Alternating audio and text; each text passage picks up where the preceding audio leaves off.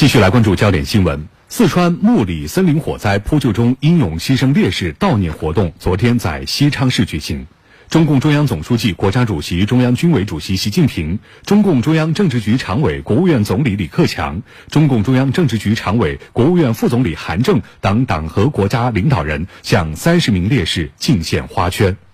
国务委员王勇出席悼念活动，代表党中央、国务院向在扑火战斗中英勇献身的英烈们表示深切哀悼。向烈士亲属表示诚挚慰问，向参加火灾扑救的全体同志致以崇高敬意。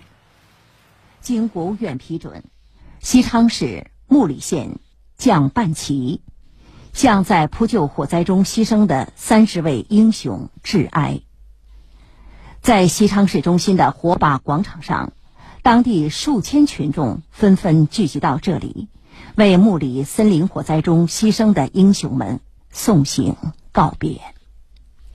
主席台正中悬挂着三十名烈士遗像，两侧摆满了各族群众敬献的花圈、花篮。我就像感激。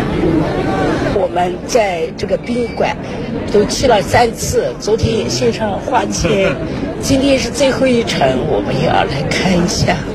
虽然不是我们的孩子，甚至甚至我们的亲人，这个心痛，这个心痛。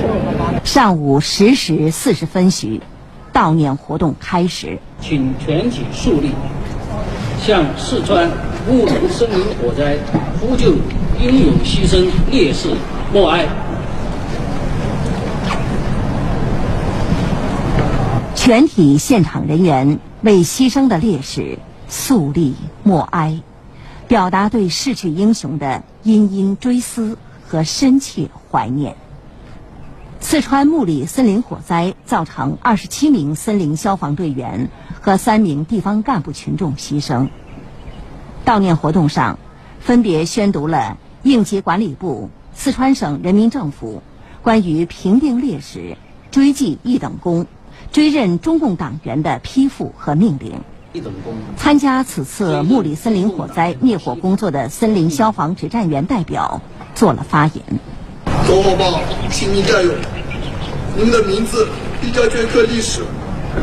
安息吧，手足兄弟，你们的精神必将永垂不朽。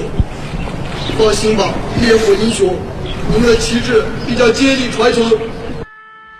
参加悼念活动的三千多名社会各界代表向烈士敬献鲜花，表达他们的深深怀念。应急管理部在部机关设置分会场，同步开展悼念活动。昨天在西昌的追悼会上，湖北籍烈士汪耀峰的父母现场参与悼念。昨天下午，西昌森林消防大队的营房内安安静静，家人们第一次走进了汪耀峰工作了六年的营房。但是他却已经不在了。床铺上的被子叠得整整齐齐，抽屉里全是笔记本、证书，就像他生前一样，仿佛从未离开。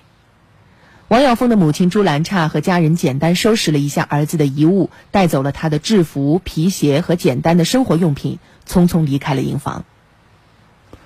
汪耀峰的家属回到下榻的宾馆，简单休整以后，又将连夜从西昌赶往昆明。今天清晨，家人将带着耀峰的骨灰从昆明飞回武汉。在英雄从小生长的地方湖北孝昌，家乡的父老乡亲都在等着他回家。送别英烈的同时，昨天我们也关注到各地消防官微的头像已经全部变成了灰色，以此来缅怀远去的英雄们。另据报道，经过几天对火灾原因的调查，目前雷击点已经找到，位于爆燃的下方不远处。此外，现场的扑火工作仍在进行，目前仍有烟点没有熄灭，不少的烟点位于悬崖上，扑灭难度较大。记者在指挥部看到，头顶不时有直升机飞过，往返。啊，不过我们还也有好消息啊！二零一九马来西亚羽毛球公开赛，中国队是传来了佳音。三号在男单首轮的较量中，林丹面对世界排名第三的中国台北选手周天成，结果呢，林丹在先丢一局且第二局十二比十九落后的不利局面下，连得九分拿下了第二局，并且最终获得了决胜局的胜利，总比分二比一击败了周天成，晋级下一轮。再度上演经典逆转的林丹，又成为了中国骄傲。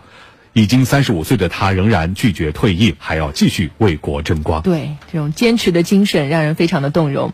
作为中国乃至世界羽坛的传奇人物，林丹的职业生涯非常的长。从二零零四年雅典奥运会开始，他已经连续参加了四届奥运会，获得两枚金牌，并且完成了双圈大满贯的壮举。